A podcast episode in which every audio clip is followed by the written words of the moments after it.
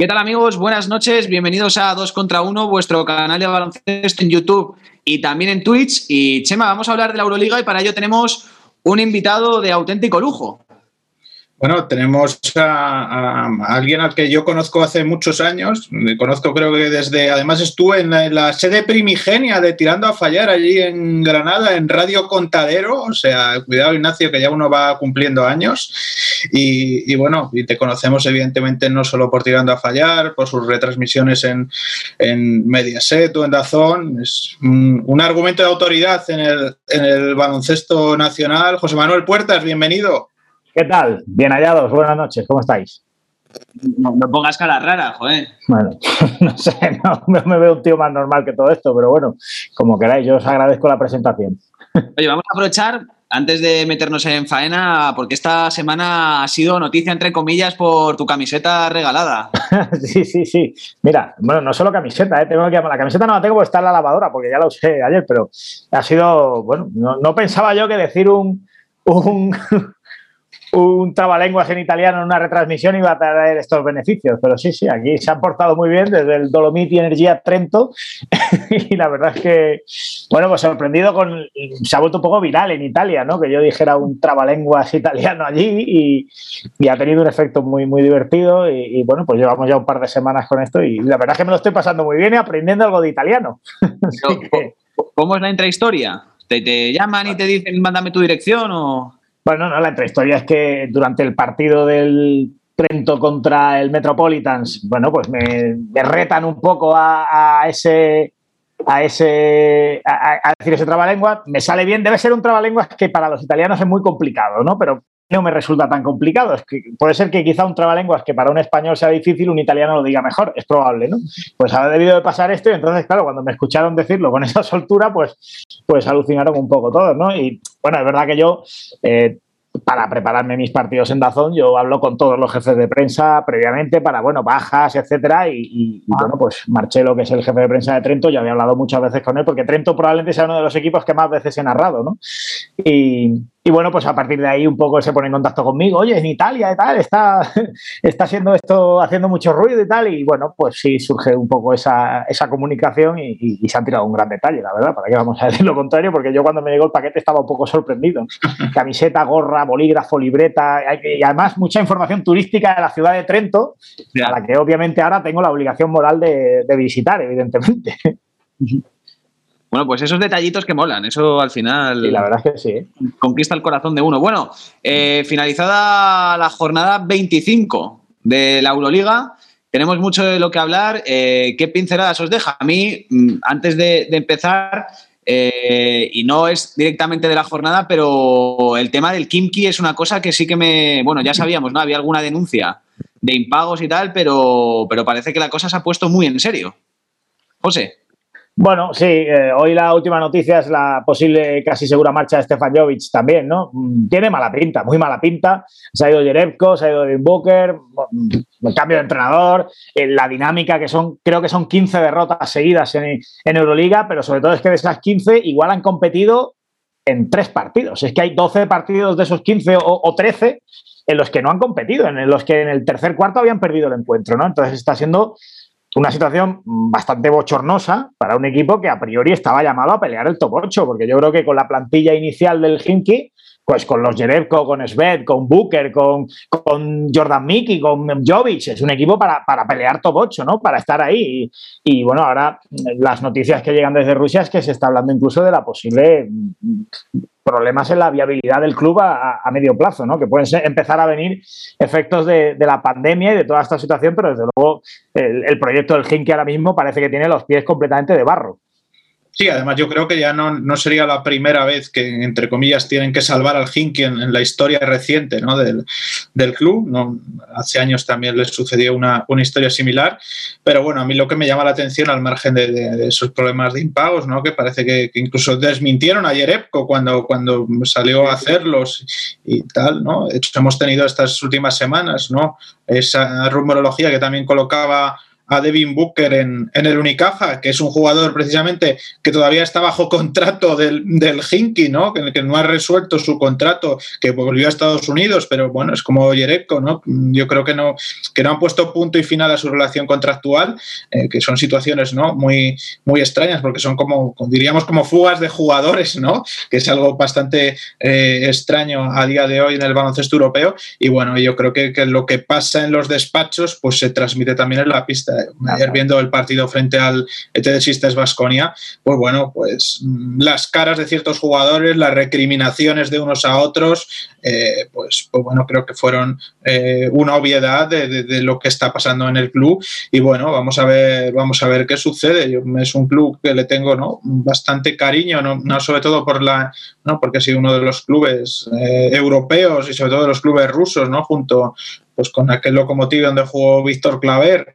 eh, donde ha habido españoles y, bueno, y sobre todo eh, tengo cierto cariño también porque he hecho muchos partidos del equipo en, Eurocup y, bueno, y al final pues la gestión parece que no está siendo, no está siendo nada buena y bueno, de hecho en Rusia pues eh, si escarbamos un poco no solo se habla de estos problemas de impagos, sino incluso es curioso, ¿no?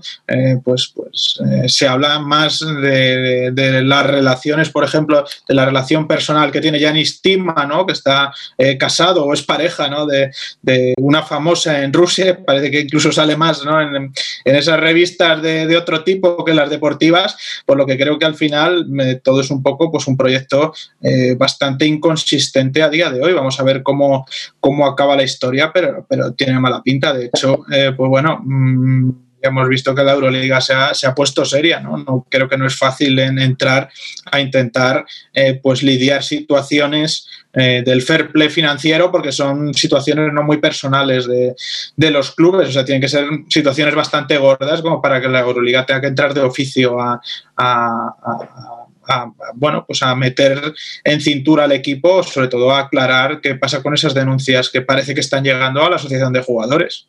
Sabéis lo del melocotón, ¿no? Ignacio creo que no.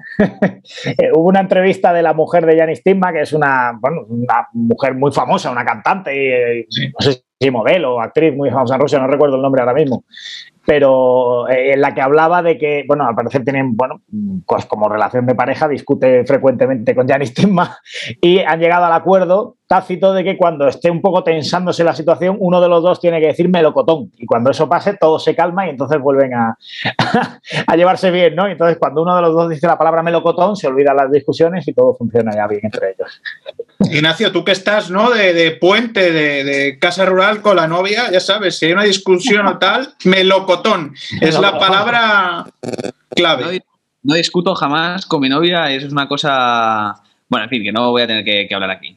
Bueno, pero cuéntanos, cuéntanos, ¿dónde estás? ¿Qué ha pasado? No, no, cuéntanos, porque esta mañana hemos perdido la conexión contigo durante dos horas, no sabíamos si había directo, ¿no? Si te caías, eh, ¿qué ha sucedido? El, me dicen por línea interna que te ha pasado eh, factura el, navegador. Google Maps no estaba actualizado.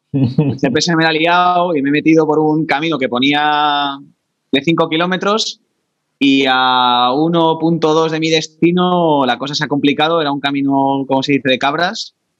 Y si no llega a ser por un señor que ha venido con un jeep a remolcarme, me quedo allí me quedo allí. Bueno, entonces podemos hacer el chiste fácil, ¿no? De que la cabra tira al monte, ¿no? Y, eso es lo que ha sucedido, ¿no? Paso una foto luego para que hagáis, para que me, queméis en el, en el Twitter, Chema, que ahí te gusta. Hagamos chanza. Un poco de salseo, Ignacio. Al final, a mí me, sacáis de, estas horas, ¿no? Ya lo he dicho, se lo decía José Manuel Puertas antes de que entráramos. la nave del misterio, eh, sábado de Lux y tal. Y, claro, y estoy aquí, pues que tengo que hablar de otros temas. Si no desconecto, llevo cinco partidos en vena en el día de hoy de baloncesto. Pero yo he venido aquí, Chema, que tú saques un helado. Si no sacas helado, me voy profundamente decepcionado. ¿eh? Bueno, vamos a ver si podemos sacar un helado, aunque. El, directo, un helado. El tiempo, cuidado, que las gargantas, si tú tienes que narrar pronto, o sea que las gargantas te van a pasar factura. ¿eh? El martes tengo que narrar, pero bueno, yo soy de los que si hay que comerse un helado en invierno no le hago ninguna objeción, ¿eh? o sea que ningún problema. marcas un heladito ahora en directo, Chema, tenemos un rato para que te lo pienses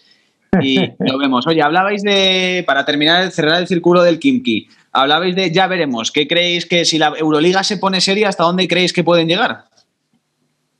Bueno, hombre, eh, es obvio que el tema económico es fundamental, ¿no? Y la Euroliga, obviamente, yo creo que muy gorda tendría que liarse para que echara al Hinky a mitad de temporada, no creo que eso suceda, pero de cara al próximo curso, evidentemente, pueden pasar muchas cosas, y más cuando en Rusia está creciendo un proyecto tan solvente como parece el del Zenit, ¿no? Que al final, si te quedaras con un ruso, podrías decir, oye, es que me quedo un poco descabalgado en un mercado muy grande, pero si el Zenit que además tiene toda la pinta de meterse en top 8, ha ganado hoy en Belgrado también eh, de forma agónica, porque tenía el partido prácticamente perdido y al final lo ha levantado. Eh, pues sigue creciendo y tiene pinta de haber mucho músculo económico detrás, como bien sabrá Chema, pues mm, no creo que pierda nada la Euroliga en que el, cambio de cromo sea Hinky por Zenit, ¿no? Y, el problema lo va a tener el Hinky, evidentemente. No, además creo que tenemos creo que tenemos que recordar, eh, siguiendo al hilo de lo que comenta José Manuel Puertas, creo que tenemos que recordar que, bueno, que, esa plaza ¿no? del, del Hinky viene de, una competición tan dura como es la, la VTB League. ¿no?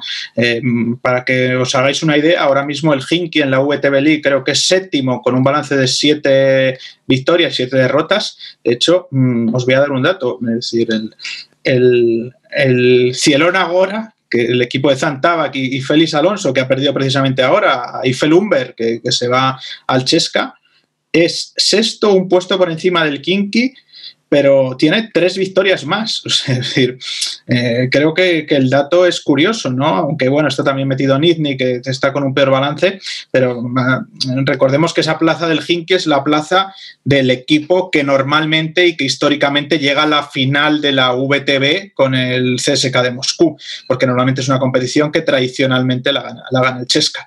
y, el, y el Zenit este año está con, con Wildcard, pero tiene toda la pinta de que va a ser el gran rival del Chesca por ganar la VTB entonces sí, porque, de, porque, porque, de hecho el Zenit es, líder, ¿no? y están Zenit, Unix y, CSK. Vamos a ver cómo acaba ¿no? esa clasificación, porque al final también lo que los equipos quieren o que lo que el resto de equipos rusos, que son los que suelen llegar eh, eh, a cuartos de, o sea, a semifinales, ¿no? Tradicionalmente suelen ser pues Cheska, eh, Unix o Lokomotiv o Zenit y, y, y y Zenit, pues, pues bueno, eh, normalmente lo que intentan es evitar esa parte del cuadro al CSK para que no les elimine, para llegar a la final por la, por la otra parte del cuadro. Yo creo que eh, por proyecto mm, creo que son más estables, no solo Zenit, sino eh, Unix y, Locomotive, ¿no? Yo creo que son dos equipos que hacen las cosas muy bien. Bueno, pues hemos visto, por ejemplo, este año no solo hay que hablar de la plantilla del Unix, que es un plantillón, sino de la del Locomotive, que perdió a, Alan Williams por lesión, pero que, bueno, que se toma las cosas muy en serio. De hecho, hemos visto, ¿no? Esta semana creo que era que Jordan Crawford, que, no había debutado prácticamente en, en, Europa hasta su llegada al Locomotive, lo han cortado por una serie de diferencias, porque son un club ¿no? Mm, serio y, ordenado y que funciona, que funciona eh, muy bien. Solo tienen una pequeña curiosidad y es que en el Locomotive rara vez veréis, yo creo que prácticamente eh, salvo con Barchocas, es una de las pocas excepciones, rara vez eh, veréis un entrenador que no hable ruso porque el propietario quiere que, que el entrenador pues, pues entienda perfectamente en, el idioma, en el idioma con él. Pero, pero bueno, al margen de esas pequeñas particularidades que también tenemos en el, en el baloncesto español, pues yo creo que el Jinki tiene mala pinta. Nos preguntan precisamente por ahí, Ignacio, ¿no? Que a quién vemos fichable por los equipos españoles del, del Jinki, que a quién nos gustaría ver y quién vemos que podría tener opciones. Bueno, pregunta Enrique de Ford en Twitch. Animamos a todo el mundo a, que se lance a preguntar tanto en YouTube como en Twitch. ¿Qué, jugadores del Kimki son fichables para equipos Euroliga eh, españoles? Bueno, yo creo que más que eso, ¿no? ¿Quién podría ser interesante ¿no? para un equipo Euroliga español? ¿Cómo lo veis? Es que hay mucha gente que puede ser interesante. A mí hay tres jugadores, hombre, teniendo en cuenta que Alexei Svet es un poco la gran estrella del Hinky, pero que si el Hinky no sigue va a tener que ir a algún sitio, porque evidentemente va a tener que jugar en algún lado.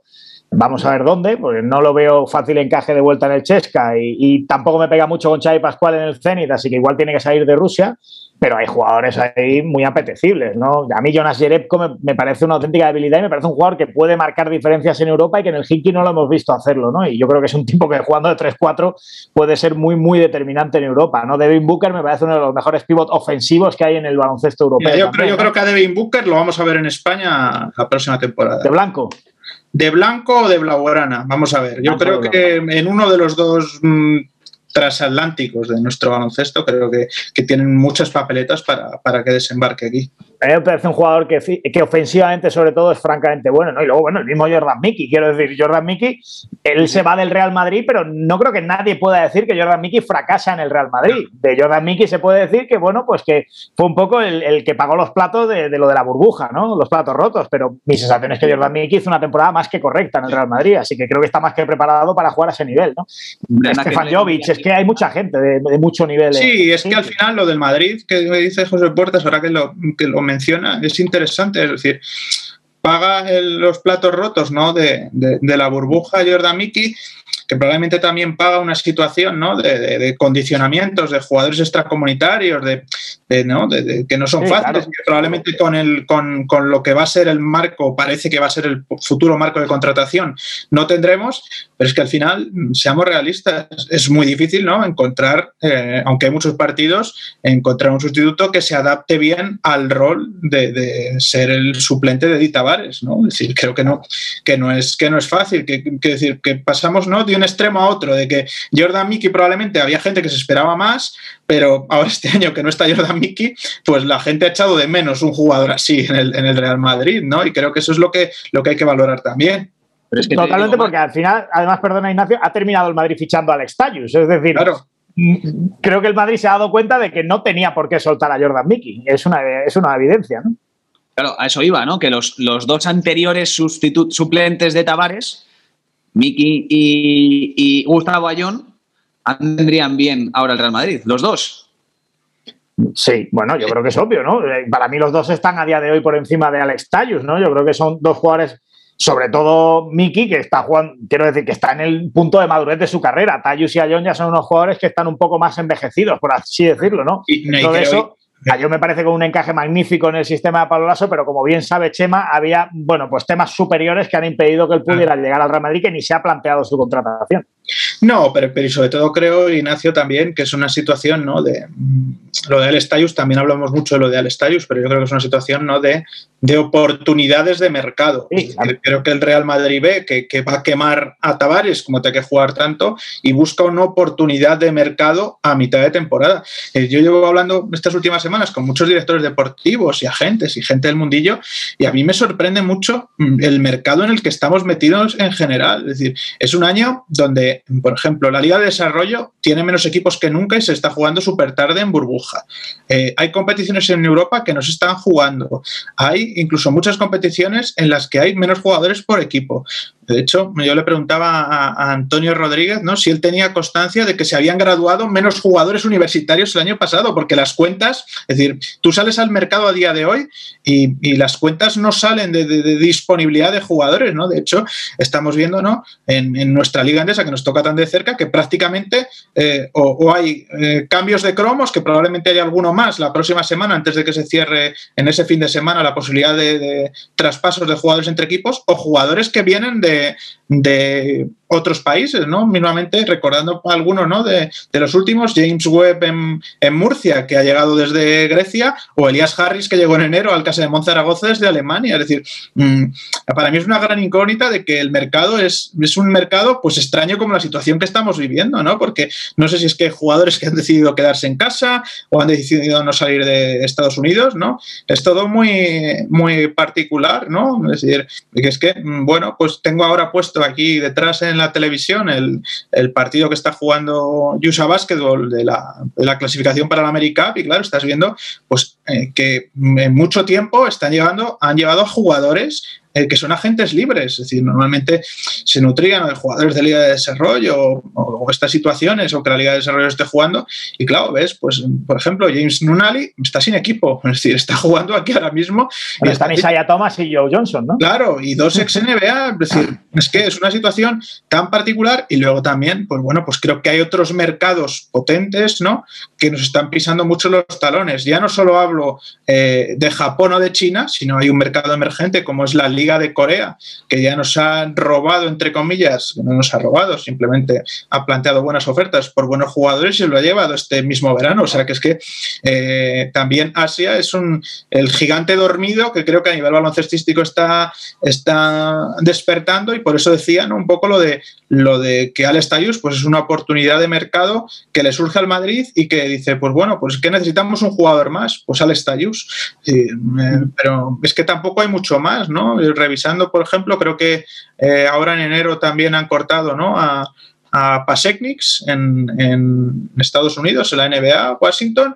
Es decir, mm, pues es que vamos a ver estos jugadores se encuentran a acople y bueno, el, ejemplo, el mismo ejemplo lo tenemos en la Euroliga, con todos los respetos para, para los dos jugadores, para Michael Eric, que además eh, ha sido, ¿no? Eh, pues, pues un jugador importante, o no importante, pero, pero sí, ¿no? Mm, con protagonismo en el Vasconia, o, o Lumber, que sí, que viene a hacerlo muy bien, pero pero bueno, pero, pero viene de, un equipo de Polonia, son los fichajes eh, que, hace el CSK eh, para reforzar su plantilla. Es decir, pues bueno, pues yo creo que es chocante y que el Madrid pues acudió al mercado en ese momento y dijo, pues al pues es lo que hay, es eh, comunitario, tiene experiencia en la competición y bueno, pues a ver si puede echarnos una mano. Pero creo que el problema, evidentemente, además de lo que, que al pues bueno, pues probablemente no esté dando lo que, lo que se podía esperar de él, pero creo que el problema del Madrid va más allá de, de Al Stayus. Si queréis ahora hablamos también un poco de ello. Sí, porque justamente pregunta Sina, Sinaptich99, habla de, un tema al que hemos hablado antes y pregunta si, veis en peligro la clasificación del Real Madrid para el top 8. Una cosa que, hace poco podría parecer eh, una locura, pero que, oye, se le puede al Madrid complicar la cosa y que no sea un paseo militar entrar entre los ocho mejores. Vamos a ver, al Madrid le quedan nueve jornadas por delante y le saca dos partidos al noveno clasificado. Es decir, en peligro, pues sí está, porque además la dinámica del Madrid es mala. Eh, es evidente, ¿no? El Madrid ha salido muy tocado de la Copa, tiene una enfermería repleta y tiene malas sensaciones, ¿no? Por ejemplo, Nicola Provito, la que hace mes y medio pues estaba probablemente en su mejor momento en el Real Madrid, sin que esto sea algo descollante, pero estaba con su mejor momento de confianza, ahora se le ve absolutamente hundido, otra vez después de pasar el coronavirus y, de una mala Copa del Rey, y se le ve otra vez relegado con Carlos Alocén por delante, incluso la rotación, ¿no?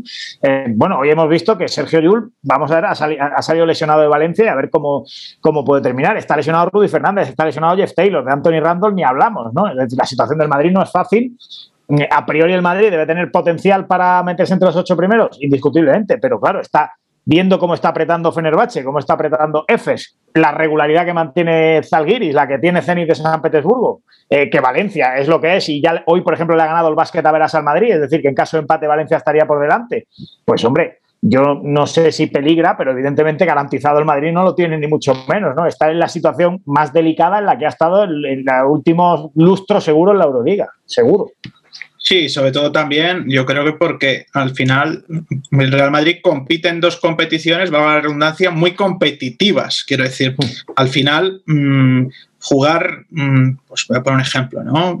Un equipo griego que jugara la Liga Griega pues la competitividad y la exigencia de la liga griega no es tanta como la de la liga andesa. Hablo de Grecia, como puedo hablar de, por ejemplo, de la liga francesa o de, con todos los respetos, la liga alemana. Es decir, es distinto y el calendario pues pasa mucha factura cuando alternan esas dos competiciones. Además, eh, eh, que bueno, que está todo tan comprimido, no solo en clasificación, sino en calendario, que es que las rachas, pues, pues son muy fastidiadas en esta Euroliga. Yo estaba aquí buscando algunos datos antes de empezar. El, era Anadolu Efes, yo creo que estaba con 7-8 y era décimo hace un par de meses y ahora eh, creo que está... Eh, 14-10. 14-10 séptimo. Pero es que lo del Fenerbahce es de ciencia ficción. Era decimoséptimo con 5-10 y ahora está con 15-10 sexto. Claro, es decir, es que mmm, ojo con las rachas y ojo con esas dinámicas, ¿no? Eh, que son muy, muy preocupantes, ¿no? O sea, son muy preocupantes cuando entras en Barrena porque a ver cómo sales de, ella. Yo creo que, por lo que hablábamos, ¿no? Del Madrid, de, de Alex Tayus, ¿no? Eh, que, el problema evidentemente va más allá. Yo creo que eh, al Madrid los problemas físicos de ciertos jugadores que ya tienen, pues, pues digamos, ¿no? Una, una, edad y un bagaje le están pasando factura. Creo que eso lo estamos viendo, ¿no? Sobre todo de jugadores que necesitan, mm, podríamos decir, ¿no? el físico para jugar a esto, ¿no? Es decir, a Sergio Yul, que le hemos visto hoy, ¿no?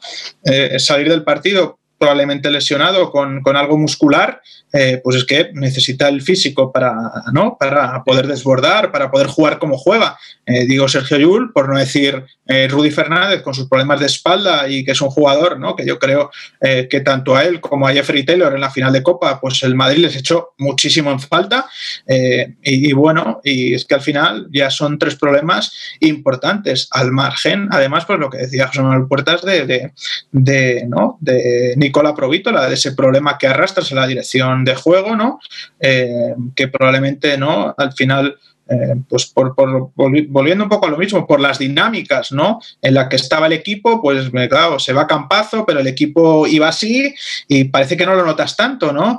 Hasta que, bueno, hasta que pues te empieza a pasar factura y, empiezan a llegar los problemas de, las lesiones y bueno, y yo creo que, el Madrid, pues ahora evidentemente no está en un buen momento físico y eso condiciona pues que no está en un buen momento de, juego y, y, bueno, vamos a ver, yo no sé si peligrar tanto o no el top 8, pero creo que van a tener que apretar porque estas jornadas que quedan en la Euroliga van a ser una auténtica locura. Mira los cinco próximos partidos del Real Madrid en la Euroliga. El Real Madrid recibe el jueves que viene al Zalgiris Kaunas, que estamos hablando de un rival directo ahora mismo, porque evidentemente tiene que ganar ese partido. Si el Madrid gana, le puede meter tres partidos de ventaja al Zalgiris y verlo con algo de margen, pero si los lituanos ganan en Madrid, cuidado porque ya están ahí, ¿no?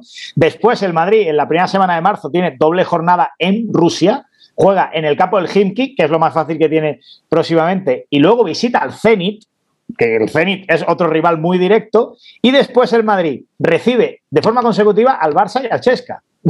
quiero decir, el calendario de la Euroliga es, muy duro, ¿no? Y, claro, más allá de ese partido en Moscú contra el Hinky, ahora mismo dices, ves cómo está el Madrid y te planteas que pueda perder cualquiera de esos partidos. Puede ganar también, obviamente, pero, pero no le das como súper favorito en ninguno, ¿no? Y entre medias, pues tiene que jugar contra Burgos y tiene que jugar contra Ocam Murcia y tiene, claro, como mantener el nivel, como dice Chema, en la Liga Andesa, en la que yo además creo que este año Pablo Lasso se ha centrado mucho en la liga regular, porque yo creo que él, sinceramente, es consciente de que un playoff a cinco partidos con factor cancha en contra no se lo va a ganar al Barça y va a quemar sus naves para intentar ser primero, porque además está aprovechando un poco del mal inicio que tuvo el Barça, que perdió dos, tres partidos y eso le ha dado algo de margen al Madrid, ¿no? Entonces yo creo que al Real Madrid también se ve un poco en esa tesitura de, de si quemar también alguna nave para ser primero en ACB porque yo creo que todos tenemos claro que, las opciones del Madrid pasan por tener el factor cancha a favor y si no este año, a mí aún así se me hace muy difícil ver al Barça perder un, un playoff a 5, pero sobre todo si tiene factor cancha a favor del Barça, me parece prácticamente intocable. El otro día sacábamos en el, en el grupo que tenemos eh, de 2 contra 1 el, porcentaje de victorias hasta ahora de visitantes en, en Liga Andesa, Chema, era 40 y pico por ciento, ¿no? Sí, creo que era algo así, un 40, no sé si era un 46 o un 47. Sí, o sea que tampoco te dice mucho ahora mismo el. No, evidentemente es el año que menos pesa, pero ah, yo estoy seguro que el Madrid si le das a elegir, prefiere jugar un factor cancha. Eh, primero, por el hipotético escenario de que en mayo, a finales de mayo, pudiera haber público. Y segundo, porque está jugando en tu pabellón. No, aunque las dos veces que hayan jugado en el Wizzing este año, el Barça haya ganado al Madrid, que también es cierto. Sí, pero además yo creo que hay que mirar otro factor, ¿no? Que es el factor de la rotación. Creo que llevamos diciéndolo, ¿no? Y yo creo que lo puse en Twitter el otro día, que también el Barça había ganado dos copas, ¿no? Con la Pesic, pero esto no es el qué, es el cómo. Es decir, es cómo ganas la copa, eh, eh, sobre todo ya no solo, ¿no? Ni, no me refiero a polémicas, sino ni a jugadas ajustadas, me refiero a la rotación. Yo creo que, que el problema de cara a un playoff entre Barça y Madrid, eh, pues va a ser cómo van a llegar los jugadores tras tantos partidos frente a un Barça en el que, bueno, tocando ya un poco el, su partido, ¿no? De, de ayer frente al Zalgiris, ese más 24 puntos que, que le metió, pues bueno, yo creo que, que más allá de, esa diferencia es que cualquiera que sale lo hace bien, ¿no? Es decir, eh, ayer, por ejemplo, vimos ¿no? a un Pierre Oriola que en la Copa ha jugado, ha tenido un papel ¿no? más residual y se fue casi a 20 puntos. Y vimos a eh, Volmaro jugar minutos espectaculares. Eh, volvimos a ver, ¿no? aportar mucho en, facetas importantes a, Roland Smith, ¿no? que, que parece que lo que yo quiero transmitir es que hemos pasado probablemente de un Barça de Mirotic a un Barça de Saras, en el que, mm, pese a que en este mes de enero y febrero está brillando sobremanera Cory Higgins, creo que eso es indudable, eh, cada jugador tiene su papel y bueno, y vemos en los partidos, ¿no? Pues que si un jugador comete dos errores defensivos, pues va al banquillo y no pasa nada, sale otro y rinde, y, es lo que hay, creo que esa es la diferencia, ¿no? La diferencia de, sensaciones y de, y de capacidad de aportar, sobre todo de cara a un playoff a cinco partidos en el que juegas prácticamente cada 48 horas y cómo recuperas a jugadores, ¿no? Yo creo que eh, la plantilla del Madrid, pues a esas alturas va a llegar bastante cargada, sobre todo con la gran cantidad de problemas físicos que estamos viendo que acumula. Solo un apunte de lo de Mirotic y el Barça de Jasikevichus, ¿no? Si nos dicen hace un año o hace unos meses que el Barça le va a ganar fácil una final de Copa al Madrid en el Wizzing Center con Mirotic jugando en la segunda parte tres minutos, cuatro minutos, no nos lo hubiéramos creído. Esa es la dinámica en la que va el Barça. Por cierto, 31 puntos del banquillo del Barça en, en, el día de ayer, que bueno, que no es una cifra nada desdeñable. Por cierto, eh, sobre el verdugo del Real Madrid hoy, el Valencia Basket, que le ha metido 89-78, nos preguntan también, un poco en la misma dinámica de lo que veníamos comentando, pregunta eh, eh, Javi Litu si le veis entrando en el top 8. Yo creo que era impensable hace no mucho, que es muy complicado, pero que las victorias contra Chesca y esta contra el Real Madrid abre la puerta, aunque sea muy difícil, ¿no? Porque los rivales que tiene por esa última posición para entrar ahí son, son complicados, ¿no? Por ejemplo, el EFES, que era ahora mismo octavo.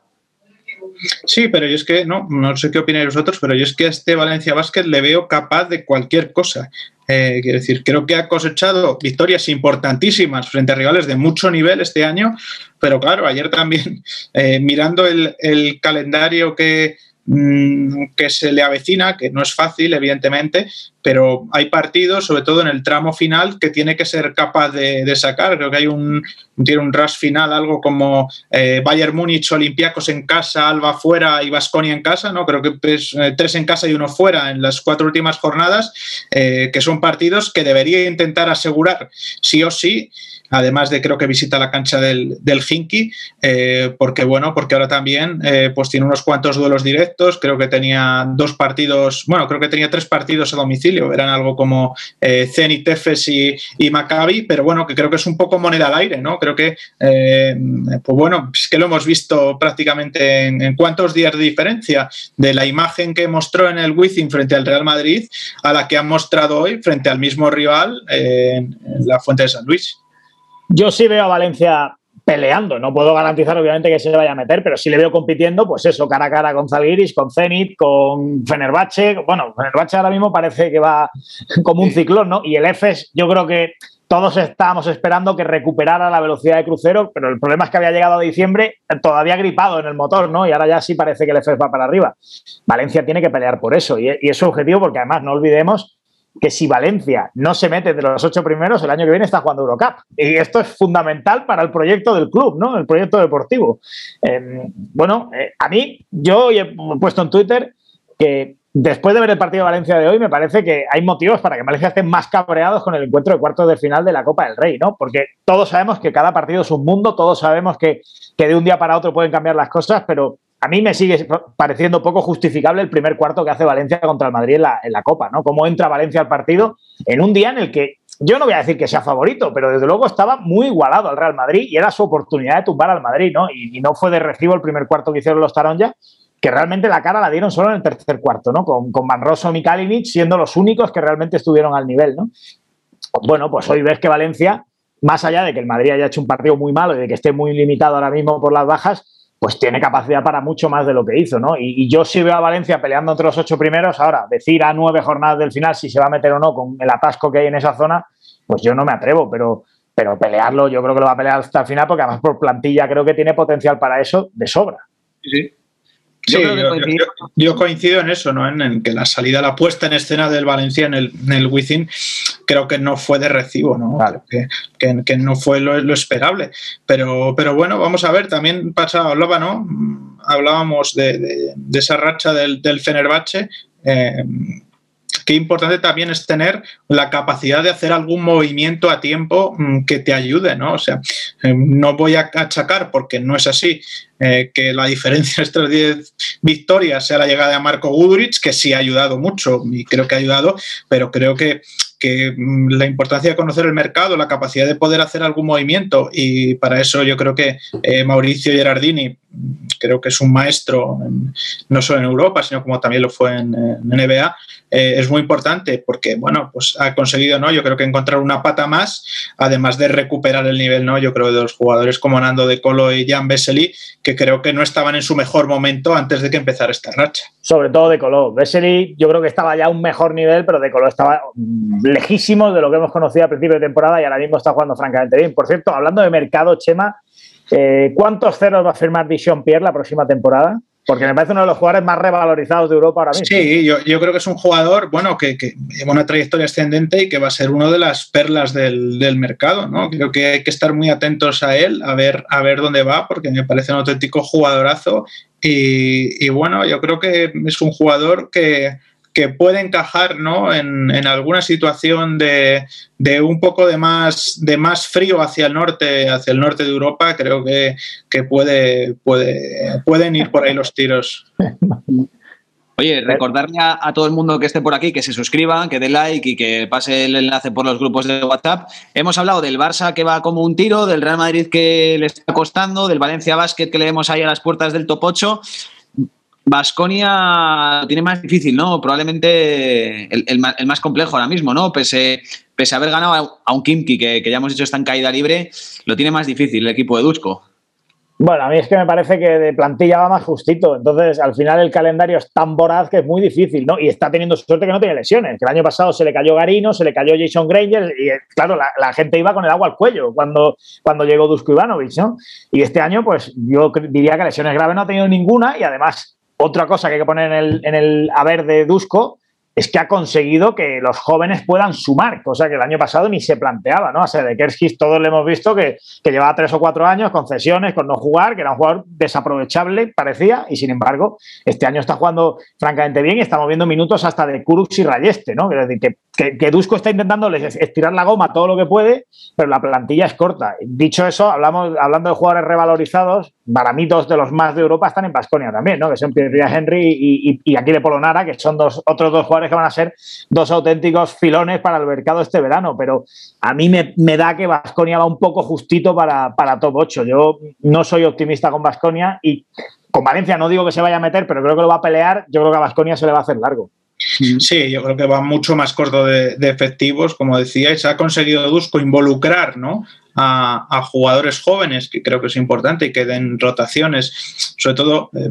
y a mí me llama mucho la atención, ¿no? Lo de el crecimiento de Tadas, ¿no? Sobre todo porque es un jugador muy aprovechable detrás, ya lo sabíamos, es un jugador que puede cambiar en defensa con, con prácticamente todos sus compañeros, pero es que delante, además de no cometer errores, creo que está metiendo los tiros que tiene que meter y creo que es, que es, que es una suma muy importante y que demuestra al final pues que el jugador que cumple y que rinde con Dusko lo acaba poniendo, ¿no? Es decir, que no hablábamos también con, con Luca Vildoza hace, antes de la Copa y nos decía que que bueno, que él estaba contento con Dusko, que le habían contado ¿no? muchas leyendas antes de que, de que llegara, pero que al final está mejorando con él y que estaba contento. Yo creo que el, el, futuro un poco de la competición del TD Systems Vasconia pasa por esos tres de cuatro próximos partidos que juega en casa, creo que eran eh, Estrella Roja, Olympiacos y, y, Bayern de Múnich, y vamos a ver en función de, ¿no? de ese termómetro de esos próximos partidos en el Fernando Bues Arena, pues dónde va a acabar el año, pero como, como decía nuestro invitado en el día de hoy, creo que, bueno, que, la rotación es mucho más corta, de hecho, creo que no, no a mí me preguntan muchos seguidores del, del TD Systems Vasconia por Twitter eh, que si llega un sustituto de Carrington, porque recordemos ¿no? que Carrington se fue en, en verano y no ha tenido sustituto, no han, no han, no, han encontrado a alguien que le supla y, bueno, y, bueno, pues es, lo que hay, es la realidad y, vamos a ver qué es lo que sucede, pero sí, evidentemente yo creo que de los españoles es el que lo tiene más complicado, sobre todo también por, la carga que, tiene sobre esa rotación más corta. Y de esos dos nombres que ha puesto José encima de la mesa de Pierría, Henry y Polonara, Chema, eh, José, ¿cómo los veis para el año que viene? ¿Volarán de Vitoria? ¿Se quedarán? Bueno, mm, a ver, va a tener que poner mucho dinero encima de la mesa Vasconia para que se quede. Todo ¿no? ¿no? Bueno, y a mí, a mí, me parece que a Polonara se le está poniendo una cara de Virtus de Bolonia que, que, tira hacia atrás. No quiero decir, no lo sé, pero me parece que encaja perfectamente en el proyecto Euroliga de la Virtus, ¿no? Que yo creo que el año que viene, si Euroliga, si, si la Virtus no gana Eurocup eh, tiene muchas opciones de ser la licencia, especialmente si Zenit consigue meterse deportivamente, libera ese espacio de la, de la wildcard y la Virtus ya está llamando a la puerta y aporreando. Y evidentemente creo que más allá de todo el corazón que muchos americanos con los serbios que tiene, le viene bien también un poco el alma italiana, ¿no? Ha fichado a Bellinelli, todo lo que tú quieras, pero, pero a mí me parece que Polonara encaja maravillosamente en lo que necesita la Virtus ahora mismo, que entre otras cosas es tiro exterior y Polonara también te lo puede dar, abrirte un poco el campo. Hombre, yo Vasconia si fuera, eh, renovarlo por toda la, con todas mis fuerzas, pero entiendo que va a ser complicado. Pero dicho eso, me parece un jugador ahora mismo para jugar en cualquier equipo de la Euroliga. Me dice que lo ficha el Madrid, el Barça, el Chesca, el Fenerbahce, donde quieras. ¿no? Digo lo de la Virtus por ser un poco el, eh, igual que Milán, ¿no? El, proyecto italiano, pero que podría acabar en cualquier sitio. Y Pierre Henry a mí es que ahora mismo eh, te diría que es top 3 de base en Europa. Si tú pones sobre la mesa lo que aporta adelante y lo que aporta atrás, yo creo que tres mejores no hay. Me puedes decir que el Arkin es mucho más brillante en ataque y evidentemente el Arkin pues es el mejor en ataque en Europa seguramente, o Michich o, o yo que sé, o Calates, pero si tú unes lo que hay delante y atrás, a mí me parece que Henry es top 3 seguro, ¿no? Entonces pues jugará donde le dé la gana. Y te, decía que tal vez más a Henry porque me, me, da la sensación de que Polonara ha encontrado su sitio, su ecosistema perfecto en Vitoria y a lo mejor Pierre Henry tiene más mercado. Chema, ¿tú cómo lo ves? Bueno, yo creo que no hay que perder de vista dos cosas. Uno, eh, que en España tenemos un sistema que hay que recordarlo muchas veces porque aquí es muy fácil hablar por hablar, pero hay que recordarlo y que es el derecho de tanteo, ¿no? Y que para jugar al mus o para jugar al dominó, eh, yo creo que un Querejeta es un rival complicado, ¿no? en, este sentido del, derecho de tanteo. Y, bueno, pero son jugadores que tienen un cartel europeo, bueno, es que prácticamente, seamos realistas, el Chesca tiene prácticamente un quinteto de ex Vasconia, ¿no? Es decir, eh, por, por, hablar de un equipo que me viene a la mente rápidamente, ¿no? Es decir, yo creo que son dos jugadores que sobre todo mm, en un equipo que lo hace bien y se mueve bien en el mercado, pues tiene mm, probablemente más ojos, además de los de dentro, de los equipos de fuera, sobre, sobre él. Y bueno, y son dos jugadores, pues evidentemente que, pueden volar. Y bueno, y por nuestro sistema, pues es más complicado que puedan cambiar de equipo dentro, dentro de, nuestro país y dentro de nuestra competición, a menos que, se lleguen a acuerdos y indemnizaciones. Pero que en una situación de pandemia, ya os puedo adelantar que mm, no solo Barcelona, que además eh, ya sabéis perfectamente que apenas va a tener los huecos ¿no? de, el teórico sustituto de Pustoboy, que será un pivot y probablemente americano, y la otra posible liberación, que pueda ser la salida de Volmar o si es que se va a la NBA, es decir, no tiene muchos más huecos. Y el Madrid, eh, pues sí, tiene más huecos, pero a mí, por lo que eh, me dicen, intuyo, el, Real Madrid quiere gastarse el dinero del presupuesto, pues sí, en los huecos que tiene que rellenar, pero no pagando salidas por jugadores o teniendo que compensar a clubes, ¿no?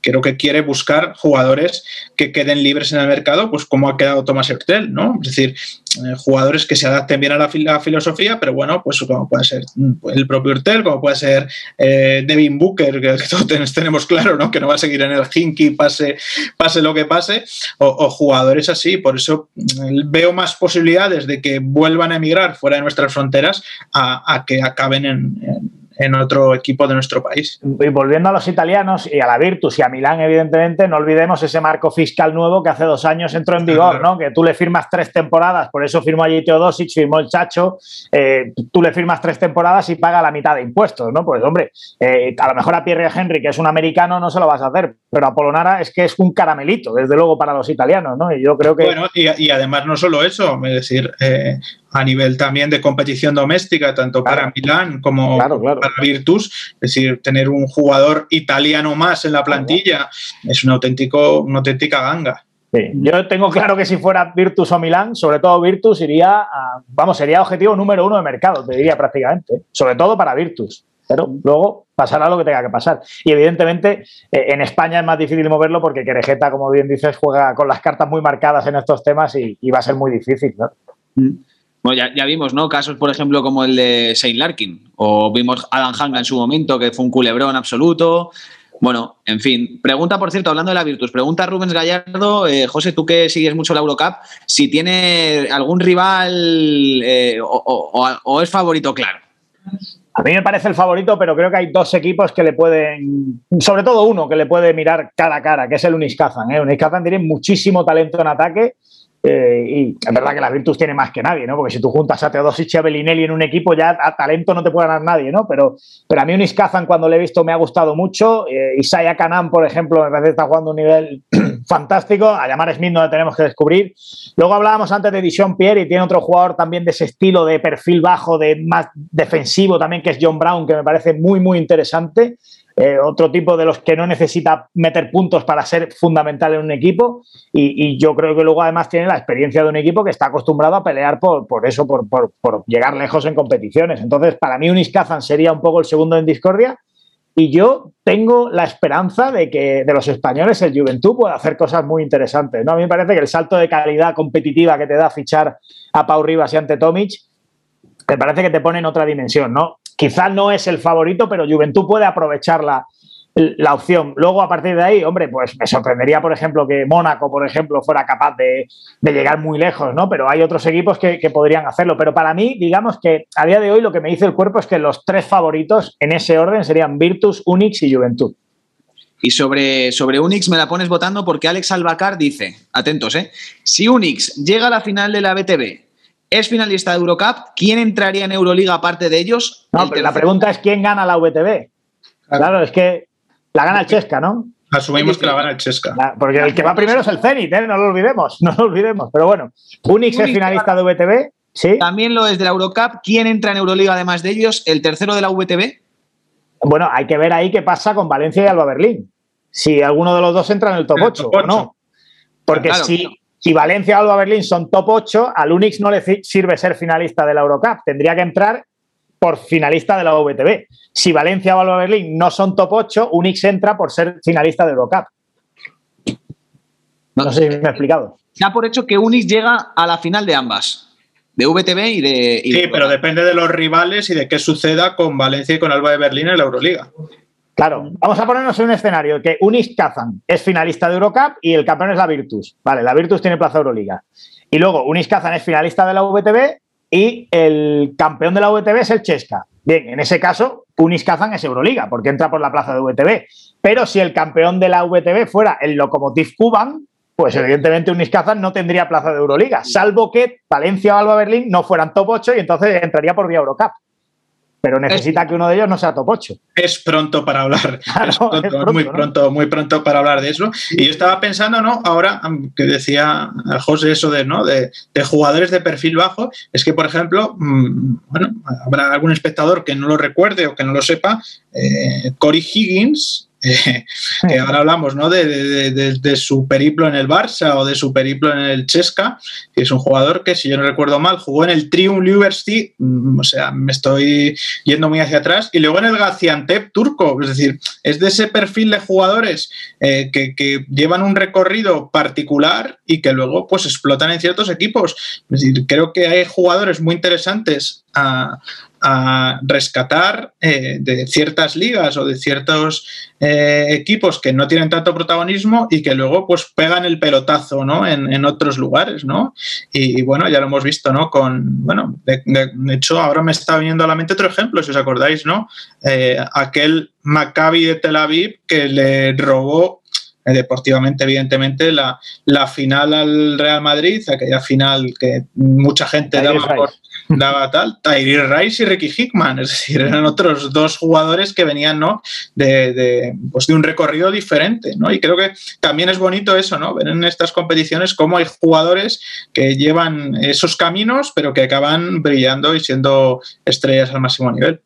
Y, de lo que hablaba José Manuel de, la Eurocup, eh, yo la única duda que tengo con el Juventud es si va a ser capaz de en unas eliminatorias. Mm, o sea, para mí es un equipo que me gusta mucho verle jugar y que creo que tiene un talentazo increíble. Pero mi duda es si al llegar a eliminatorias eh, importantes, quiero decir cuartos, semis o final, eh, va a ser capaz de dar un paso adelante a nivel físico frente a rivales que probablemente mm, por su construcción de equipo son mucho más físicos que ellos. Es decir, eh, por poner un ejemplo, el juego interior del Juventud es un juego interior muy talentoso ante Tomic, eh, Birgander, mm,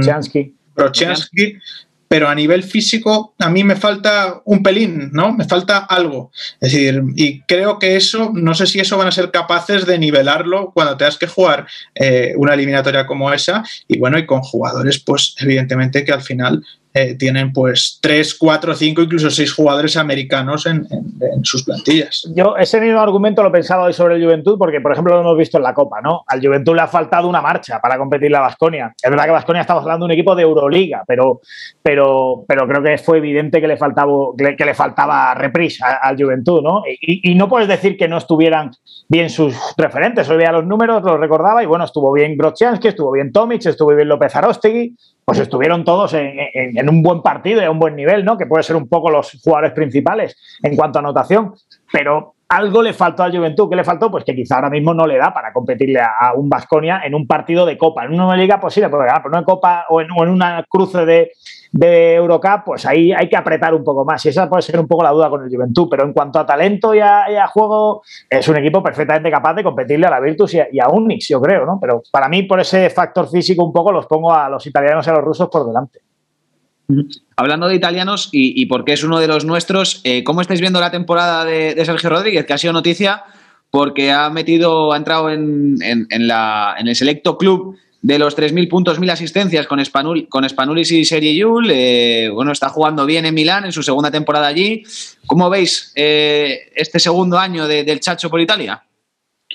Bueno, yo creo que eh, la sinergia con Messina, que conoce bien del Real Madrid. Qué paradójico, ¿eh? Qué paradójico. Funciona perfectamente. Creo que los dos están en un punto de madurez. Y ojo, digo los dos, no digo solo Sergio Rodríguez, también digo a Héctor Messina, que creo que este viaje de ida y vuelta a la NBA eh, le ha ayudado a ver el baloncesto de una manera distinta. Eh, creo que no, que los dos están pues, pues en un, diría que un matrimonio casi perfecto, ¿no? Y creo que también que en Milán mm, por fin se han hecho las cosas, ¿no? Yo creo que con un mayor criterio esta temporada, ¿no? Creo que, que han ido a, eh, pues bueno, pues probablemente en algunas situaciones más a jugadores, aunque tienen todavía jugadores mm, buenas estrellas y con nombre, pero hay algunos jugadores con menos nombre pero que cumplen su rol perfectamente.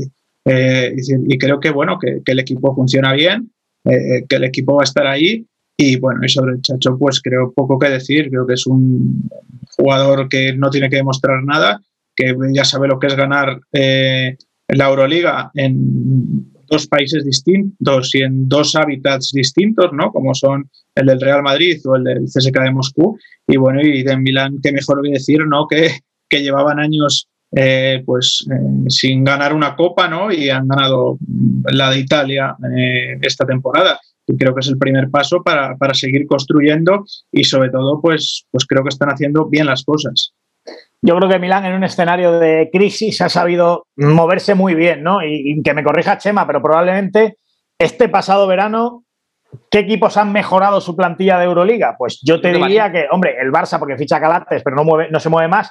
Y luego diría que Valencia y Milán son los dos equipos que dan un salto de calidad considerable, ¿no? Y, Milán, evidentemente, da ese paso al frente que le pone claramente como favorito en top, para entrar en top 4. Es verdad que empieza un poco irregular, con alguna derrota un poco extraña, pero ya va arrancando. Y es que la plantilla, sobre todo ahora que Gigi Datome ya está jugando a un nivel fantástico, pues claro, es que, es que tiene un equipazo, ¿no? Y, tiene un poco de todo. Eh, al final tiene una cantidad de jugadores capaces de meter puntos enorme, tiene mucho, mucho talento defensivo, tiene a Kyle Hines, que, bueno, ¿qué vamos a decir de Kyle Hines, no? O Sagley Day, que me parece que, es un tipo, un poco lo que decía Chema, ¿no? Que no es una estrella, pero que el tío cumple a la perfección con lo que se le pide y con lo que necesita. Hasta los italianos están aportando, Moraschini jugando minutos de, muy buen nivel. Y luego, bueno, la pareja de bases es que Malcolm Delaney y Sergio Rodríguez pues seguramente la única con más talento que haya en la Euroliga sea Basile Michic, Shea Larkin, pero la siguiente es Delaney y Sergio Rodríguez en cuanto a puntos en ataque, ¿no? Porque, porque porque son dos tipos que además en el clutch pues son absolutamente determinantes los dos, ¿no? Sergio está en una madurez eh, gigante, eh, ha firmado un contrato de tres años en Milán que le da mucha estabilidad personal, económica, y encima está en esa gran sinergia con Mesina, que, insisto, qué paradójico, con todo lo que se habló de Mesina y el Chacho en el Real Madrid, qué curioso que ahora acabemos así, para que veamos cómo funciona esto muchas veces. Y, bueno, pues yo creo que está pues, pues asentado en la élite europea, como lleva ya muchos años, y, demostrando que es uno de los mejores bases de Europa. Y que espero que pueda volver a estar con la selección este verano en Tokio, porque, porque le va a hacer falta a España. Así que espero que este año no descanse en verano, aunque su físico igual no, y, espero que no. A, propósito de eso que, que decía José, de, con todo lo que se habló ¿no? de Madrid, Messina y Sergio Rodríguez, al final eh, también a mí hubo un gran entrenador que me dijo una vez una frase, y es un gran entrenador que todavía está en activo y eh, bueno, de hecho, mm, hoy ha dirigido un partido de los que se han jugado. Eh, ¿Quién es? No, no, no, es una conversación privada y no voy a decirlo. Ya os he dicho demasiado. Pero, pero me dijo que me dio una gran lección, eh, que muchas veces lo de fuera es fuera y lo de dentro es dentro. Es decir, y fuera pasan muchas veces muchas cosas que no afectan al grupo, se hablan de muchas cosas que no afectan al grupo y que probablemente no tienen nada que ver lo que está pasando dentro del grupo. O sea que, hay muchas veces que, trascienden cosas que no sabemos si son ciertas, si son así, si son verdad, pero lo que podemos decir es que Sergio Rodríguez se ha vuelto a reencontrar con Mesina, que está rindiendo a un grandísimo nivel y, que al final yo, de hecho, no eh, veía algunas fotos ¿no? desde la finalización del, del, partido de ayer, ¿no? por ese nuevo hito del, del Chacho y veía prácticamente abrazarse a, a Sergio Rodríguez, que además está en, eh, a punto de salir de cuentas, me dicen, va, a tener, va a ser papa otra vez, o sea que seguro entre la Copa, la buena temporada en la Euroliga y volver a ser padre, eh, no, no, hay quien le tosa, ¿no? Y a propósito de lo que decía, ¿no?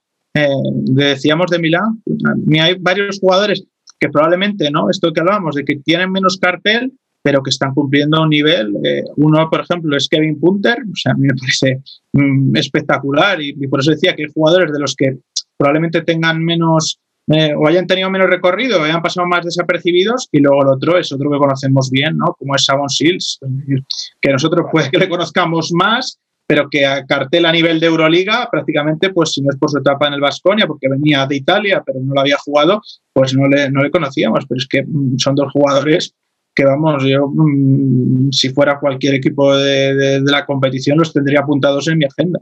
Yo creo que Shields ahora mismo, eh, no sé si el mejor, pero en esto que los americanos llaman el 3 and D, ¿no? El, meter triples y defender, para mí es, es totalmente élite europea. ¿no? no sé si es el mejor, insisto, o es un top 2, top 3, pero, pero me parece que está a un nivel altísimo y su progresión en Basconia ha sido fantástica y Milán lo ha cogido en el momento oportuno como una pieza más en ese engranaje que ahora mismo funciona tan bien.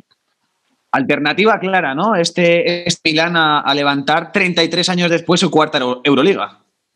Yo aquí siempre digo que nunca voy a decir quién es mi favorito para ganar la Euroliga. Yo doy favoritos para meterse en Final Four, pero es que luego llegas al, al, momento de la Final Four y dices, eh, hay un tío que se tuerce un tobillo, hay dos derrotas el fin de semana anterior, hay una mala dinámica y todo cambia, ¿no? A, mí me hubieras dicho, la última Final Four de Vitoria, que la gana el Chesca y, te digo que, que, no me lo creo, mira que es el Chesca, ¿eh? pero me parece que estaba claramente por encima tanto Fenerbahce como Real Madrid, para mí, en los pronósticos de aquel Chesca que no parecía ni mucho menos al mejor nivel. Bueno, ya ni te cuento las de Olympiacos o la del Maccabi contra el Madrid, vamos, es que no hubiera dado un duro por ello. Así que yo he aprendido que yo doy favoritos a llegar a Final Four, pero no a ganar la Euroliga, por lo menos en febrero. La de la Euroliga, la de la Final Four te lo digo el día antes, hasta entonces no te lo digo. Para, dicho eso, para mí Milán es claro candidato a ser Final Four este año.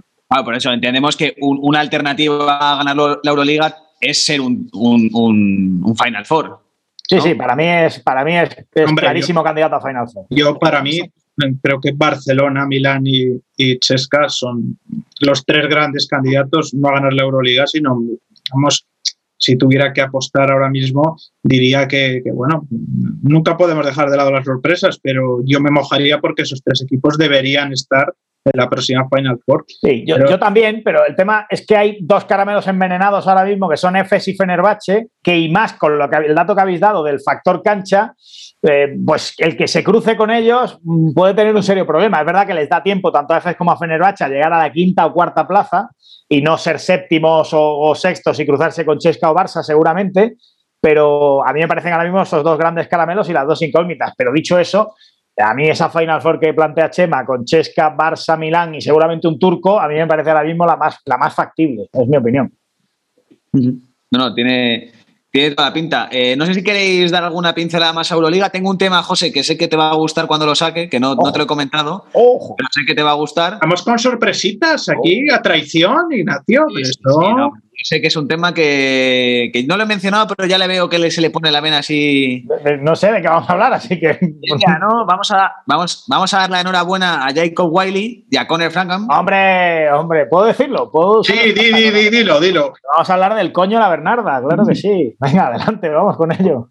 No, no, porque ya hemos dicho que aquí en estas tertulias tenemos un poquito de barra libre a última hora y, y tenemos un bonus track. Bueno, pues dos jugadores, ¿no? Que liberan plaza de extracomunitario en sus equipos. Chema. No, simplemente, eh, a ver, yo creo que, que las selecciones plantean ¿no? Eh, estas ventanas. Bueno, yo lo decía creo esta mañana, que, que este sistema iguala no por arriba, eh, sino que iguala por abajo a las selecciones, es decir, que no poder jugar eh, con Euroligas y NBAs pues penaliza mucho a las selecciones, mm, entre comillas, digamos, buenas o clásicas o como queramos llamarlas, ¿no?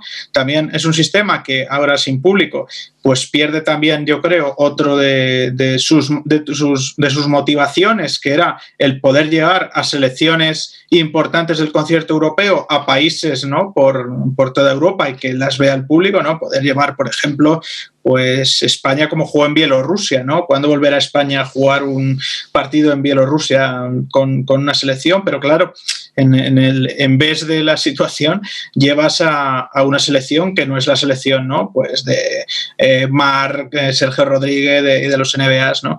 Eh, pero bueno, abriéndose esa ventana para, para, lo de los pasaportes, pues creo que, que las selecciones aprovechan eh, para intentar pescar jugadores que refuercen su, su nivel medio, ¿no? Eh, con esas posibilidades, de nacionalizar y también creo que se dan unas situaciones eh, pues de win-win para, para, ciertos jugadores. Es una situación que se plantea más en nuestro país por nuestro marco de contratación, porque si veis muchos países han optado ¿no? durante años por ese, digamos, no, ¿cómo llamarlo? Bueno, lo diré como el 6-6, ¿no? Que es el que suelen usar, o el, o el 5-6, ¿no? De, de, un número indeterminado de, eh, o sea, un número determinado, perdón, de jugadores de cualquier nacionalidad, que no tienen por qué ser eh, comunitarios, cotonús o no, o extracomunitarios, por eso también eh, eh, hay ligas ¿no? que se han americanizado tanto como la liga italiana, ¿no? que ves equipos en los que hay cinco o seis americanos y, y bueno, eh, eso también, eh, en, mi, en, mi, modesta opinión, es decir, cada cosa, cada cosa tiene sus ventajas y sus inconvenientes. Yo creo que a nosotros nos permite hacer un juego eh, más particular o, o, más nuestro, pero otras competiciones eh, pues lo que hacen es convertir un poco sus ligas eh, a veces con esa apertura de mercado en, competiciones que se parecen más a la Liga de Desarrollo de la NBA que, a competiciones europeas al, uso. Y bueno, y pues yo creo que hay jugadores y hay selecciones que se aprovechan eh, en, el, en, el, sentido deportivo de esta situación y, y, es lo que hay. Creo que es que no, quiero decir que mientras mantengamos este marco de contratación, pues hay situaciones que se van a seguir dando. Bueno, obviamente es lo que hay. Obviamente, bueno, si a Conor Francam le dicen, oye, ¿quieres jugar con Georgia? Recordemos que él ha sido internacional en categorías inferiores con Estados Unidos, ¿no? Bueno, como pasó con Mirotic, que en su día pudo decir si jugaba con, con Montenegro con España, ¿no? Pero bueno, que ha sido internacional con Estados Unidos. Eh, bueno, pues si le das esa oportunidad, él sabe que eso le va a permitir abrir mercado, tener ese pasaporte, quizá le abra la puerta a un equipo de Euroliga, pues evidentemente yo, yo sería el primero que lo haría, pero digo, eso, me parece que esto está llegando a un nivel ya de un poco de cachondeo, ¿no? Eh, o sea, quiero decir, estamos llegando a extremos de que de un día para otro un tipo se hace georgiano, se hace esloveno, se hace azerbaiyano y aquí no ha pasado nada, ¿no? Y bueno, echa la ley, echa la trampa, se suele decir.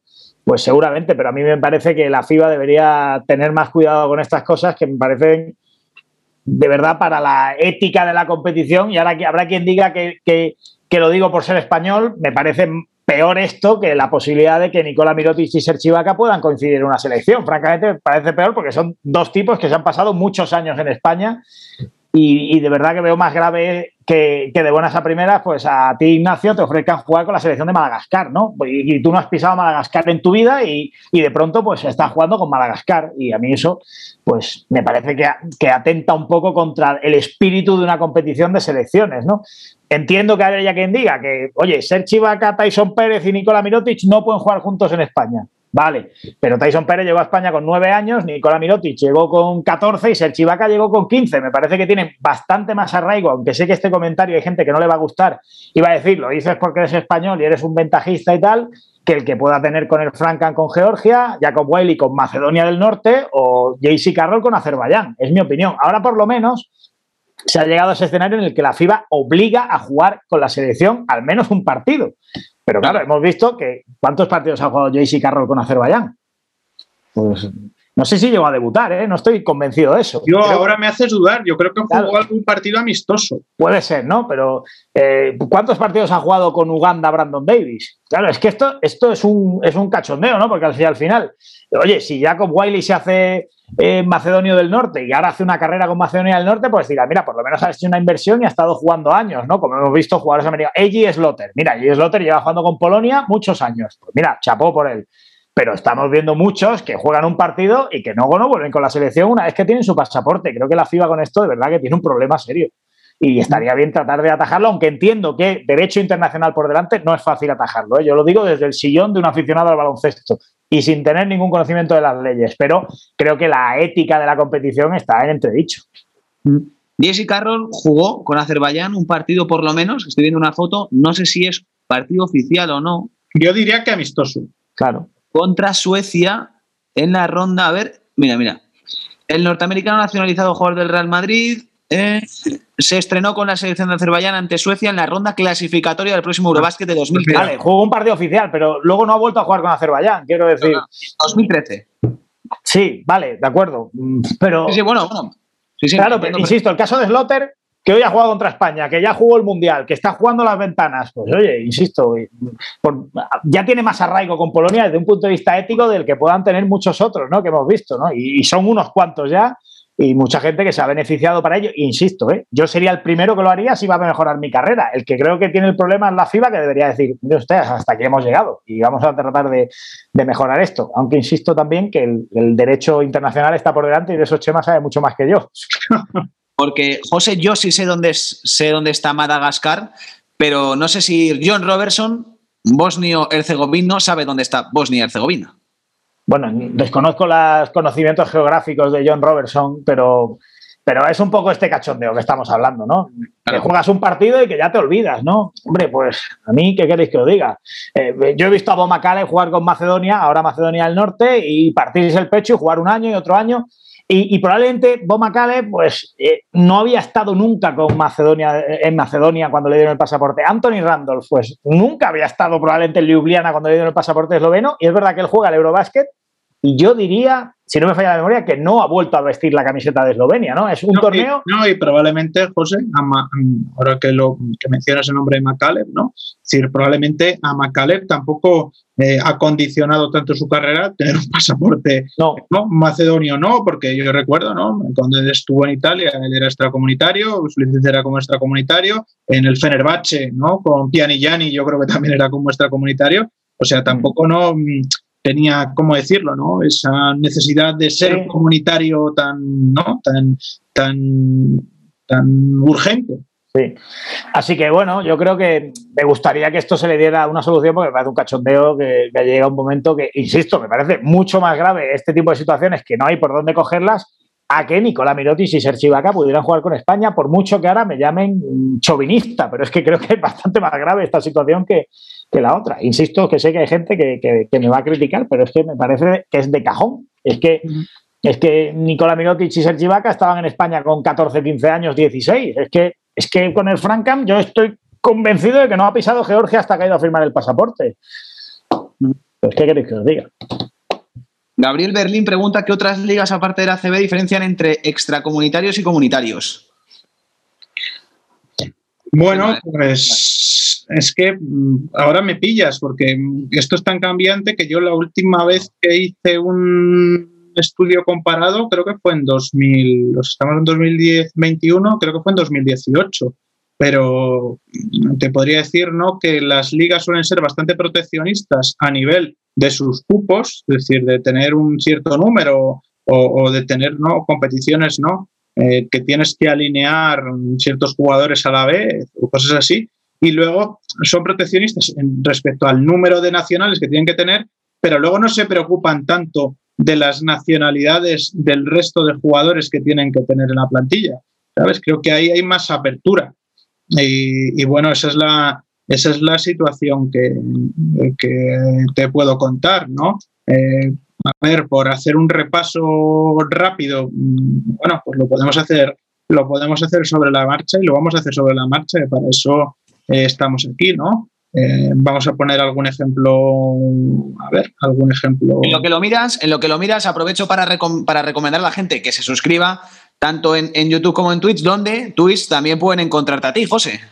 Bueno, sí, de momento hice una experiencia piloto en la Copa, pero bueno, ahí estoy, sí, arroba José M. Puertas, igual que en Twitter, en, Twitch, y, bueno, pretendo eh, intentar hacer algo más consistente próximamente, pero, pero bueno, vamos a ir poco a poco, porque además Twitch es algo que exige mucho, si quieres mantener, quiero decir, existe, exige mucha regularidad y, al final con, todo, con toda la, la agenda que tiene uno no es fácil, pero bueno, voy a intentar, y sí, ahí estoy en arroba José M. Puertas. De lo que estáis hablando...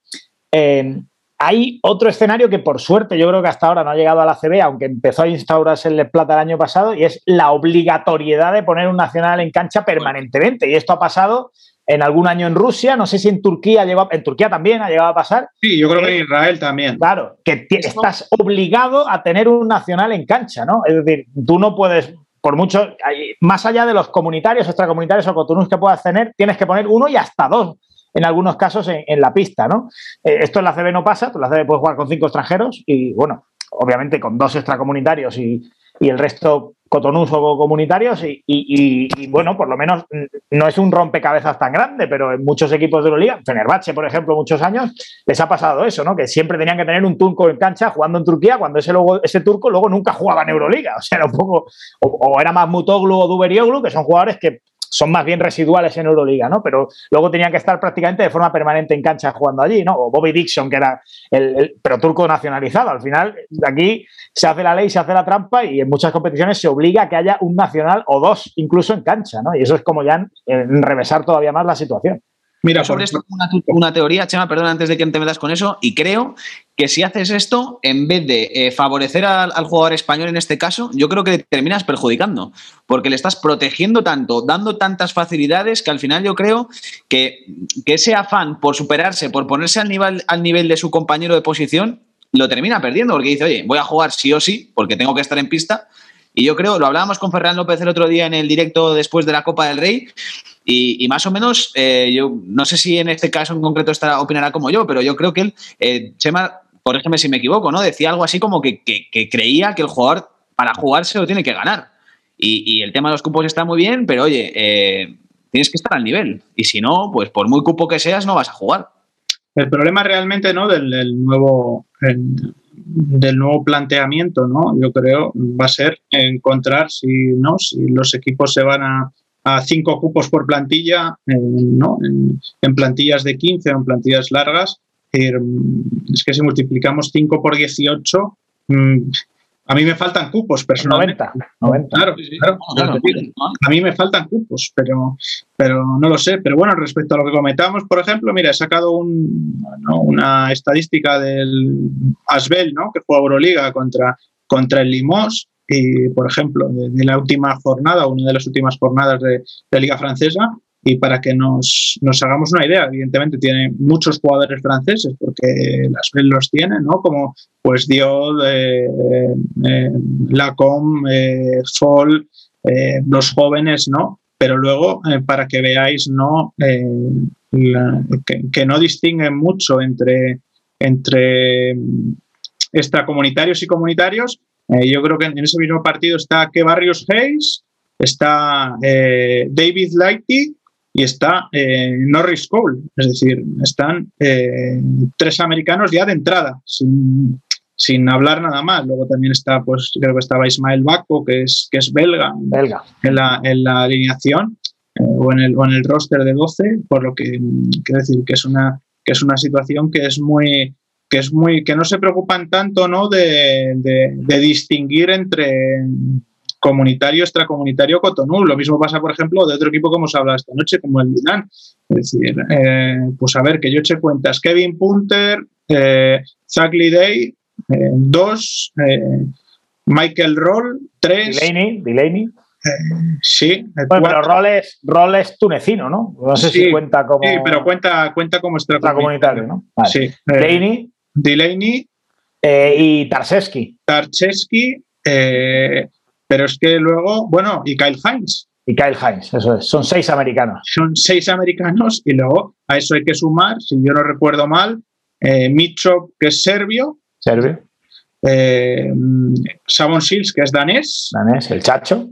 Y el Chacho, que es español. O sea, quiero decir que, que las ligas suelen ser más proteccionistas en torno al número de nacionales y el resto da más libertad en torno al, libre mercado con las particularidades que tiene cada, cada competición, pero y se premia, ¿no? Pues como en Italia, ¿no? Pues la mayor presencia de italianos, la mayor presencia de minutos de italianos jugando en la liga italiana, que incluso conceden premios económicos a la, finalización de, la temporada.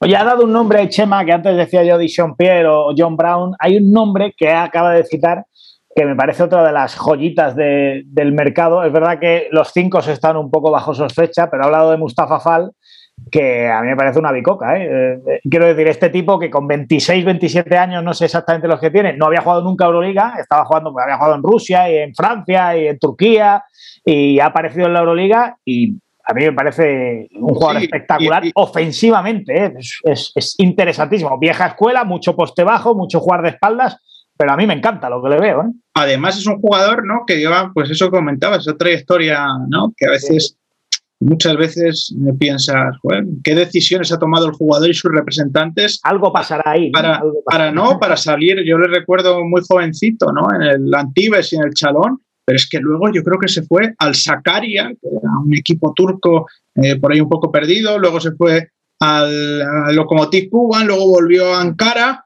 y ahora de repente, ¿no? Eh, pues bueno, pues sacándose, le han vuelto a sacar de esas chisteras siendo francés y siendo eh, comunitario para sustituir a un jugador que ya tuvo un impacto muy importante el año pasado y que estamos viendo en España como es Tony Yekiri.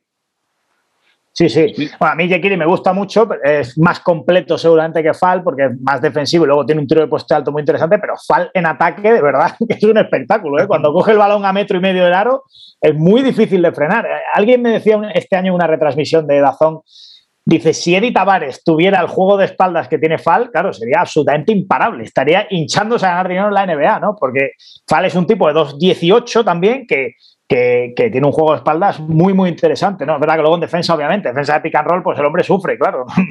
Como sufren todos los 2'18, pero, pero me parece un tipo que dentro de que los pivots clásicos, cinco puros, están un poco bajo sospecha, creo que puede tener mucho mercado también próximamente. Son 9,3 puntos, 70% de acierto en tiros de campo, 5,5 rebotes y pone un tapón por partido en Euroliga. Ha hecho, ha hecho algunos destrozos muy serios este año en Euroliga. ¿eh? Recuerdo en Vitoria al Basconia mm, fue absolutamente imparable. O sea, eh, no había forma de defenderle. Y ha habido partidos muy. Sí, sí, ha habido partidos de, de dominar completamente. Luego es alguien que Obviamente, muchas veces cuando está sufriendo en el pick and roll, pues termina partidos en el banquillo, en momentos decisivos y tal, o, tiene problemas de faltas también, pero, pero, pero de verdad que en, ataque me parece un factor crucial para un Billerben que, por cierto, está compitiendo francamente bien, ¿eh? porque a priori por plantilla lo ves y dices, bueno, pues, pues no le da para mucho, pero, pero están ahí a un par de partidos del corte. Yo creo que no se van a meter ni mucho menos en top 8. Hoy han vuelto a ganar al Bayern y, y están compitiendo con mucha dignidad. ¿eh? Sí, con ese, sobre todo con ese tándem, ¿no? Que han formado los dos hermanos, uno en los despachos en la presidencia y TJ, ¿no? En, el banquillo, ya llevaba tiempo, ¿no? Siendo entrenadora y sabiendo loca, pero esta alternativa yo creo que le está viniendo bien al equipo y al club, ¿no? Sí, y ojo, porque han perdido varios partidos. Yo le he narrado un par de ellos que tenían absolutamente ganados, por ejemplo, uno en Berlín, que, que todavía no se explican ni ellos cómo lo perdieron. Pero si hubieran sido capaces de ganar esos dos, tres partidos, ahora mismo estaban en top 8. ¿eh? O sea que me parece muy meritoria la temporada de Villerban. Y hablando de Berlín, vaya rachita también llevan los de Aito. En no en el sentido bueno, sino en el malo, precisamente. No acaban de, recomponerse, ¿no? Yo creo que también esa afección por el coronavirus, no sé si, les ha pasado demasiada factura. Sí, sí, yo creo que sí. Les pilló en un mal momento y luego, bueno, han tenido algunas lesiones también. Lammers ha tenido lesiones, Granger también ha estado tocado en algún momento. Eh, bueno, es un equipo que a todos nos gusta mucho ver jugar porque es muy atractivo, es muy visual. Y, pero yo creo que también va un poco justito para, para, para ser top 8, ¿no? Para mí hay tranquilamente 10, 11 plantillas que son indiscutiblemente mejores, ¿no? Aunque el proyecto es muy interesante y creo que tiene crecimiento Alba por delante, seguro. Y hablando otra vez de jugadores que se están destapando, a mí me parece que hay una joya que no conocíamos, porque a ver, la sí le conocemos, o bueno, quiero decir, no conocía al gran público en España, que se llama Simone Fontecchio, que me parece un jugador interesantísimo y que es un poco el caso Fal también. Es un chico que había estado con Milán participando en Euroliga, pero sin tener importancia. El año pasado estaba en la Reggiana, sin jugar ni siquiera competición europea.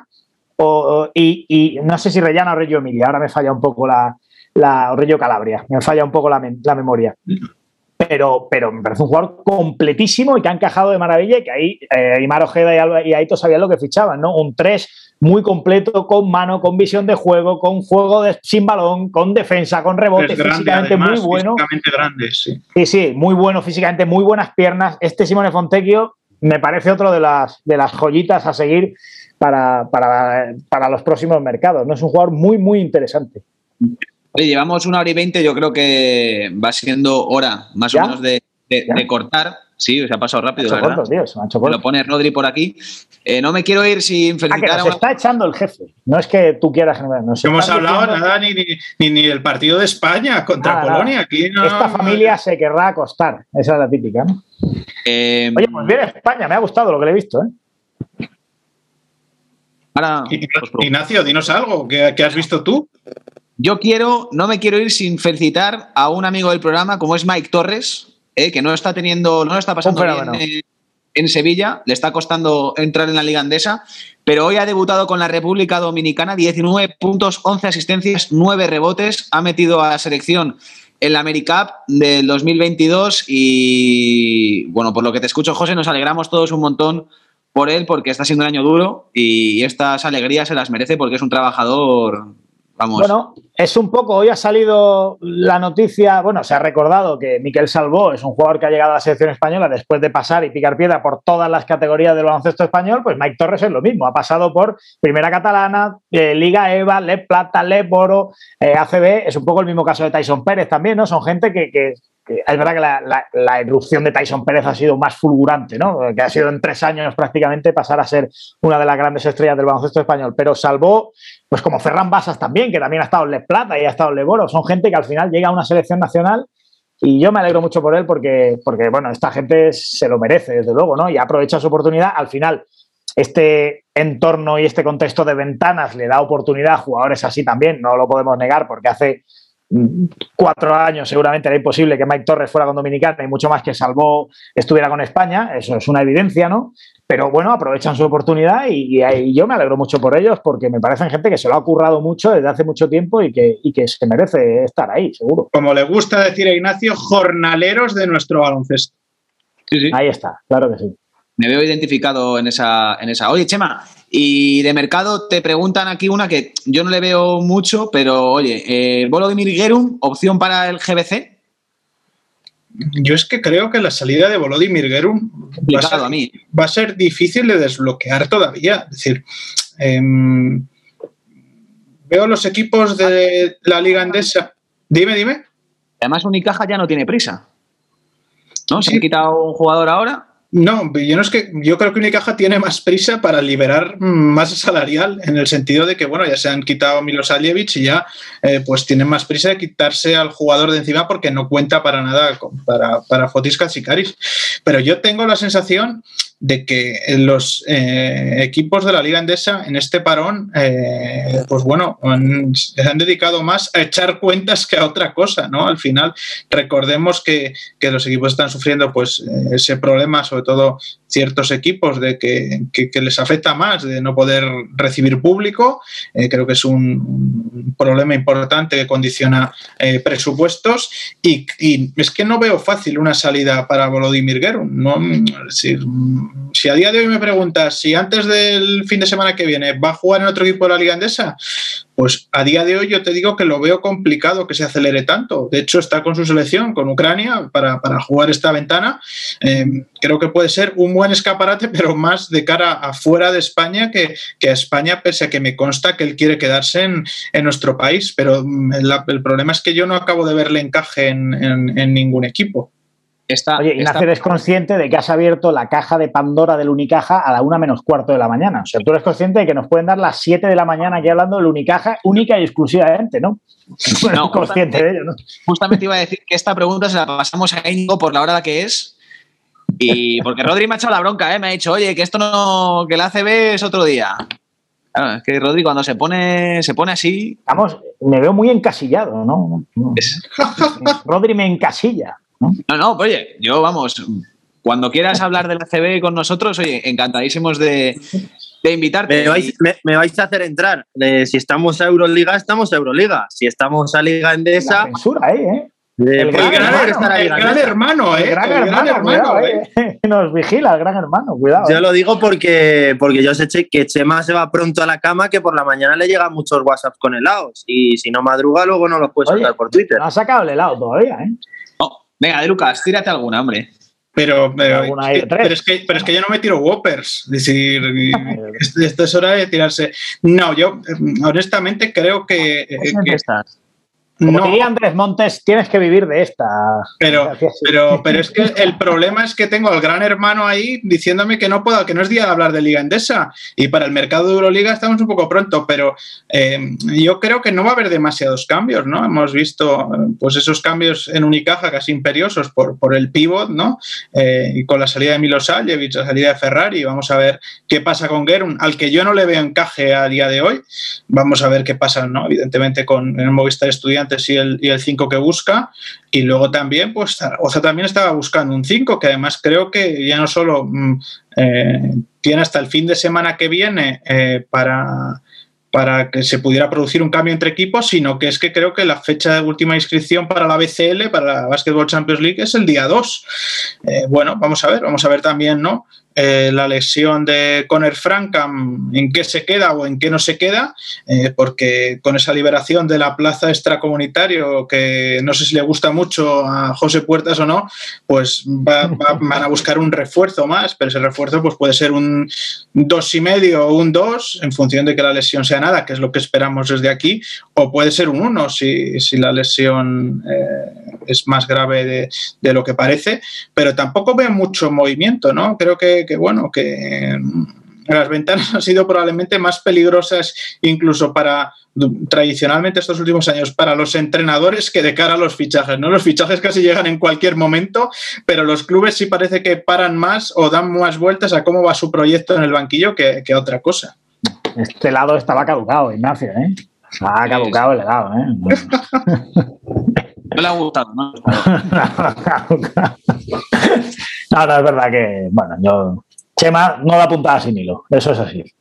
No, vamos, vamos a esperar, vamos a esperar. Al, yo creo que lunes, martes y miércoles va a haber novedades, pero hay que, hay que esperar un poco para ver alguna novedad. No voy a decir novedades en plural, porque luego la gente va a estar por Twitter. Oye, que dijiste que el lunes, martes o miércoles va a haber novedades en plural. Creo que alguna novedad va a haber pero creo que hay que, bueno, que, hay dar tiempo a, que todo ¿no? se vaya ajustando. ¿no? Y de hecho, estaba viendo ¿no? el amistoso del Betis en, en la pista de Cáceres, el trofeo creo, que era Liberbank, y me ha gustado mucho, por ejemplo, la puesta en escena de Boris Tisma, ¿no? que es uno de los que ha llegado en estas ventanas. Vamos a ver qué puede aportar, o por lo menos una rotación más en el, en el juego exterior. O sea que vamos a ver, pero vamos, yo creo que los clubes están muy conservadores porque creo que a nivel presupuestario también es un momento de guardar el tipo, ¿no?